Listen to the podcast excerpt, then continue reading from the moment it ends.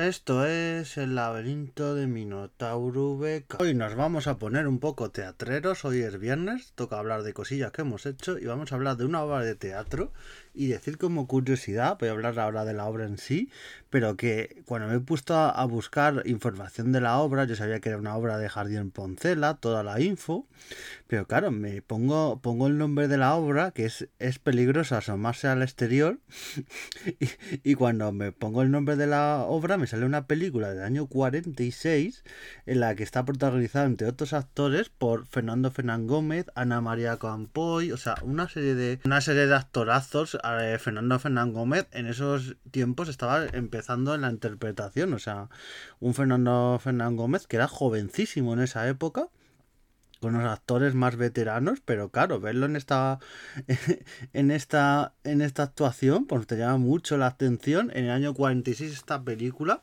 lo que no sé si, eh, si será fácil encontrarla, porque supongo que por descarga será prácticamente imposible haga alguna edición DVD o en VHS, pero vamos, como tengo el carnet de la Biblioteca Nacional y ahí también tienen películas y todo tipo de, de filmografía, o sea, suelen tener a partir del año 57 para el público, pero bueno, trabajaremos en ello para ver qué es esta espectacular película, a ver qué tal, pero solo por los actores merece mucho la, la pena. Y es que estaba de teatro, es peligrosa más el exterior, que está ahora en el Teatro Español, pero probablemente cuando ya escuchéis este podcast, bueno, os lo digo al 100%, cuando escuchéis este podcast, eh, o le queda una semana o, o, ya no está, pero bueno, es una obra de teatro muy buena. Por cierto, este Teatro Español, que es donde se hace esta obra, que es peligroso asomarse al exterior, pues es un teatro español que es propiedad y parte del ayuntamiento que hace varias de las obras, por eso los precios de las obras de teatro de este teatro español, que tiene dos salas, no son muy caros. Luego tiene otra sede este teatro español, pero no hay que confundirse porque tiene una sede en las naves del español, en el matadero ese famoso matadero que está en la zona de Legazpi pero es lo organiza la misma gente, pero no cojáis entradas y os vayáis al Teatro Español porque está en la otra punta de Madrid, o sea, para que lo tengáis claro, si pone Naves Español, lo organiza la misma gente, se saca a partir de la misma plataforma de venta y por eso eh, el Teatro Español, que cuando dice la gente, no, es que el teatro es caro, pues por ejemplo el Teatro Español, que es un teatro del año que cumple más de casi prácticamente, tiene unos 400, un poquito más años y, y ver los precios y todo. Y el teatro luego por dentro es espectacular. La sala principal. Luego tiene otra sala, que es la anesa, que es más pequeñita. Y bueno, también es, es bastante bonita. Y, bueno, hablaré, eh, porque hoy voy a hablar solo de esta obra, pero vamos, he ido a un montón de obras de este teatro y decir que mi obra favorita que he visto en, en un teatro, Nápoles Millonaria, fue en este teatro español, con unos pedazos de actores, una puesta en escena, la música, todo, o sea, espectacular y es que aquí dan muy buenas obras. Suelen ser obras que pasan ya por otros sitios y tal, y aquí dan como el, do de pecho y son pedazos torazos, porque por ejemplo, en esta obra que nos concierne hoy, que es peligroso asomarse al exterior, de Enrique Jardier Poncela, un, un dramaturgo muy bueno que escribió muy buenas obras y hoy en día son muy actuales y siguen llevando al teatro y con mucho éxito. O sea, un pedazo de, de escritor y dramaturgo que llevaremos algún día al podcast de los lunes, hablaremos de su vida. Pero bueno, con actores como Jacinto Bobo, Katia Bolardo, eh, César Camino, Raúl Fernández de Pablo, Daniel Freire. Eh, muchos actores los conoceréis, eh, de los que he nombrado. Por ejemplo, uno de los principales que sale en el cartel, que, que va a estar en, en la foto de este podcast, el que sale central en la foto central, pues salía la serie de Ana y los siete. El que sale a la, izquierda salía, entre otras series, en el, en con, el culo al aire. Y el que sale a la derecha es, es eh, Paco el del videoclub de toda la vida. O sea, el que salía en Aquí no hay quien viva. Y luego la que sale arriba también eh, de bastantes series. Yo, por ejemplo, en el teatro la he visto en la fiesta del Chivo, que salía junto a Juan Echanove y otros actores. También pedazo de obra. Ahí la, la que dieron en el Teatro Infanta Isabel.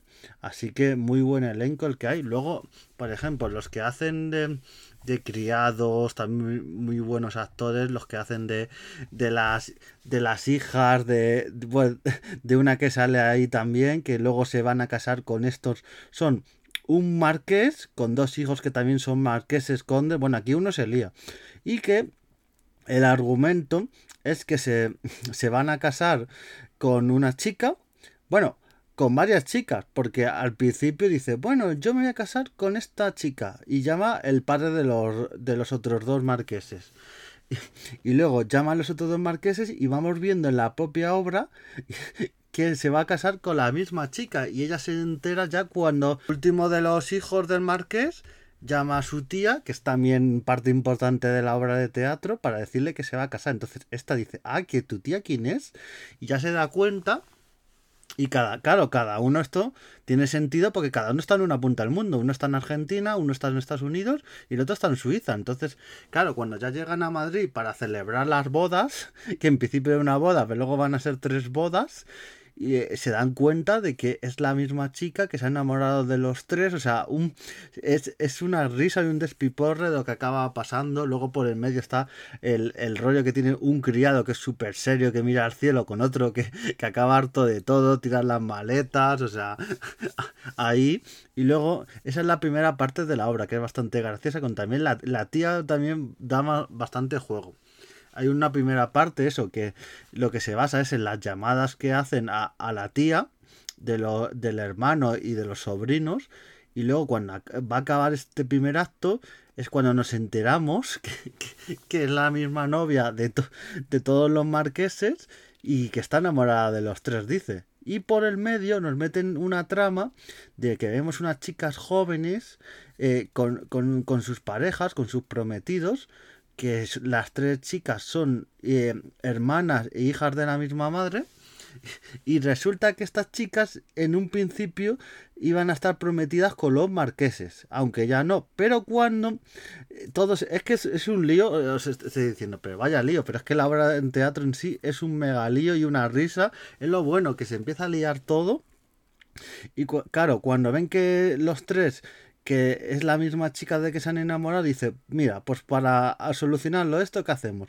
Con la que nos íbamos a casar, nos volvemos a prometer, a, a los otros novios les, les, dejan tirados y es entonces cuando empieza la subtrama, la, la segunda parte y se empieza a ver ahí que si puñetazos, peleas, hay un despiporre, los mayordomos también, ahí es, es, todo un sin Dios, o sea, muchísimas gracias y es muy graciosa la obra, sobre todo es comedia, es 100% comedia también un poco la tiene un poco de reivindicación al final cuando la chica dice mira yo al final no me quedo con ninguno esto es un lío todo y al final lo que he decidido porque claro ella al principio decía que quería a los tres por igual y ellos y ellos primero se, se la cedían unos a los otros y era todo un lío y al final lo que dice ella mira lo que he decidido que yo me voy por donde he venido y ahí os quedáis los tres y ya está y luego las chicas que al final se acaban con los que se iban a casar. O sea, todo aquí para, para empezar como había empezado todo prácticamente. con los tres marqueses solteros que se quedan y la chica que se va a recorrer el mundo. O sea, muy gracioso todo. La toma en escena y todo. Y eso, os recomiendo que si podéis la veáis. Eh, probablemente aquí ya no la podáis ver, pero bueno, en estas obras lo que pasa es que van itinerantes, van pasando por otros teatros. Yo he visto que en otros teatros también está anunciada, o sea que si la buscáis, pero muy graciosa la obra, todo lo que pasa, y es que el teatro español es igual a obras de calidad. En la otra sala, la sala anexa, es una sala más pequeñita, pero que os recomiendo también que vayáis, porque suelen ser sobre todo obras de teatro eh, con un actor o dos actores. Yo, por ejemplo, vi una de con Cayetana Guillén Cuervo y otro actor.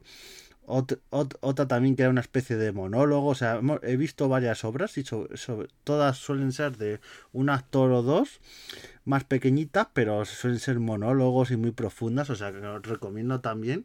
Y también por el, por el tema de la accesibilidad, decir que este teatro es accesible. O sea, tanto una, por una parte la sala pequeñitas ponen rampa y por la otra entréis por la zona del bar y por ahí os abren, os abren paso. Vamos, nosotros las veces que hemos ido, el de seguridad y, los del teatro han empezado a abrir paso. Me, acuerdo una vez que pegaron dos gritos diciendo paso, paso. Claro, parecía que era morbizo o algo ahí abriéndonos paso al resto de la gente. O sea que muy bien, está muy bien organizado y es muy cómodo el teatro, ya digo. Hay entradas a partir de 6 eurillos Y, esto, esto eh, si sois jóvenes, pues usar el, el, bono cultural este que os dan, en vez de gastar en el FIFA o comprar un, un disco de Motomami de, de la Rosalía, pues gastarlo en estas cosas que pues, pues solo perdéis 6 euros. Incluso yo creo que para la gente joven hay una iniciativa del Ayuntamiento de Madrid, una especie de bonos que os sale incluso más barato. O sea, en vez de gastarlo en el FIFA o, o en un disco de Bad Bunny, eh, pues esto es una buena iniciativa para el bono cultural. Y ahí, y ahí lo tenéis, una obra muy graciosa. Las próximas obras que van a poner en el Teatro Español también son muy buenas. Vamos, haré un programa especial de otras obras que han dado, que siempre son de muy buena calidad y es de mis teatros favoritos de Madrid. Ya sea por su accesibilidad, que es muy buena, de las mejores que hay, y luego por la calidad de las obras y que calidad-precio no es cara. O sea, es un, ya lo digo, lo promueve el Ayuntamiento de Madrid, igual que decimos a veces las cosas malas que hace, pues en el tema de cultura suele ser dar iniciativas o muy baratas o a veces incluso gratis. Así que está muy bien. Nos vemos en los teatros en siguientes podcasts y adiós.